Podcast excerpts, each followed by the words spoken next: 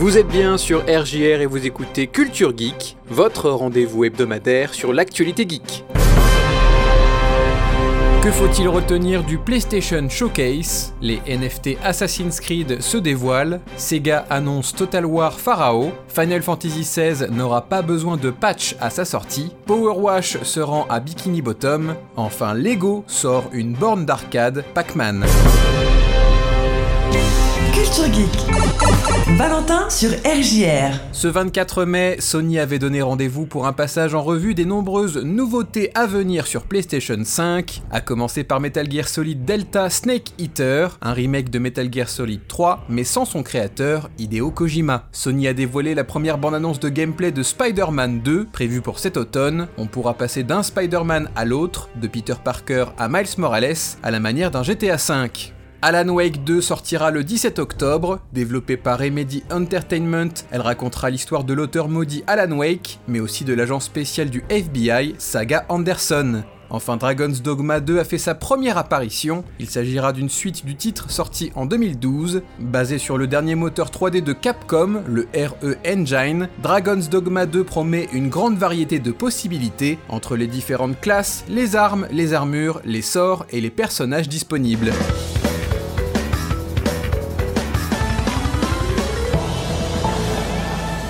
C'est pendant le PlayStation Showcase que Ubisoft a révélé la date de sortie pour Assassin's Creed Mirage, le prochain épisode de la série après Valhalla. Mirage a été décrit comme un retour aux sources, ressemblant davantage au premier Assassin's Creed qu'à la dernière trilogie. Les joueurs et joueuses y incarneront Basim ibn Ishaq, un voleur des rues dans le Bagdad du 9e siècle. Contrairement aux derniers Origins, Odyssey et Valhalla, Mirage se déroulera sur une carte plus petite, le jeu se concentrera sur des assassinats dans des environnements clos plutôt que sur un monde ouvert, avec une histoire plus linéaire. Cela se ressentira sur le prix, Mirage coûtera 50 euros y compris en version next-gen. Reste à savoir si le jeu contiendra des microtransactions comme dans les épisodes plus gros, on en saura certainement plus lors de la conférence Ubisoft du 12 juin. Assassin's Creed Mirage sortira le 12 octobre sur PlayStation 4, PlayStation 5, Xbox Series XS, Xbox One et PC.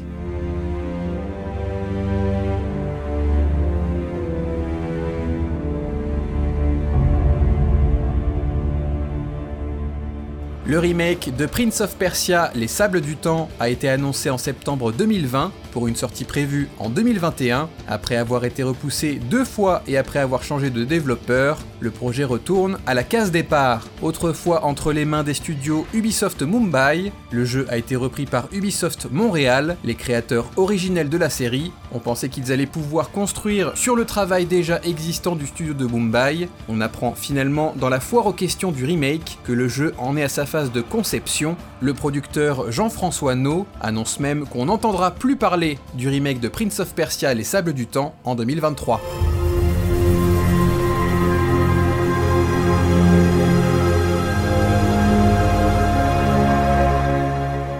Ubisoft a abandonné son projet de NFT Quartz avec Ghost Recon Breakpoint, mais la société n'en a pas fini avec les jetons non fongibles. La compagnie Integral Reality Labs IRL a dévoilé son projet de NFT Assassin's Creed. Contrairement aux NFT classiques, IRL les surnomme des objets de collection intelligents. En effet, en plus du NFT, l'acheteur ou l'acheteuse reçoit un petit cube en acrylique dans lequel se trouve une figurine d'un personnage d'Assassin's Creed. Vous pourrez ensuite scanner votre cube sur une application pour débloquer l'âme numérique du personnage et lui faire vivre des aventures. Aucun prix ni date de sortie n'ont été annoncés pour le moment, mais IRL fait savoir que leurs NFT n'interagiront pas avec les jeux Ubisoft.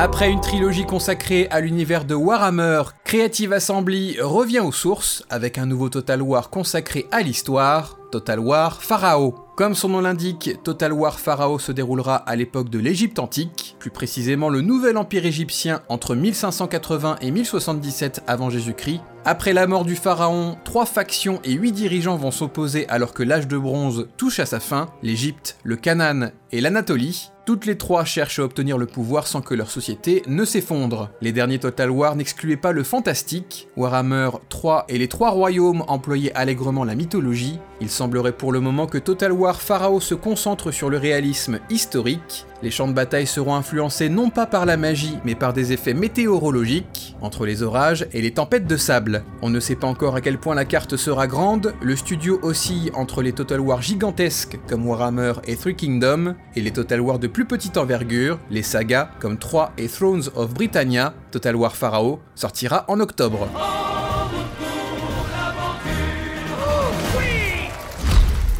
Square Enix ne prévoit ni de DLC ni de patch Day One pour la sortie de Final Fantasy XVI le 22 juin prochain. Une bonne nouvelle pour celles et ceux qui veulent lancer le jeu immédiatement sans avoir à télécharger des mises à jour à sa sortie. Final Fantasy XVI sera un jeu complet qui ne nécessitera pas de patch de dernière minute. On se souvient du récent Star Wars Jedi Survivor et de son patch Day One pesant 128 Go. Pour le producteur Naoki Yoshida, aucun DLC n'est prévu pour le moment, même si l'éventualité existe qu'un DLC puisse être considéré plus tard, voire un spin-off, si la demande est très forte. Si vous faites partie des 7 millions de joueurs et joueuses à avoir acheté Power Wash Simulator, sachez qu'un nouveau crossover viendra rafraîchir votre été. Après Tomb Raider et Final Fantasy, ce sera un pack spécial Bob l'éponge qui vous entraînera dans les rues de Bikini Bottom. Cette mini-campagne coûtera 8 euros sur toutes les plateformes et contiendra 6 nouvelles cartes, des lieux iconiques du dessin animé à nettoyer, la rue Conque, le bus de Bikini Bottom, le crabe croustillant, la burger mobile, le bateau mobile invisible et la grotte de l'homme sirène. Lego a dévoilé sa mini borne d'arcade Pac-Man, 2651 pièces à assembler pour un ensemble mesurant 32 sur 25 sur 17 cm. La borne comporte un joystick, un écran, deux fantômes et le héros jaune. En revanche, la borne ne sera pas jouable, mais une petite manivelle pourra animer l'ensemble. Le set Lego Icons jeu d'arcade Pac-Man sera disponible le 4 juin à 270 euros. Les VIP Lego pourront l'acquérir en avant-première dès le 1er juin.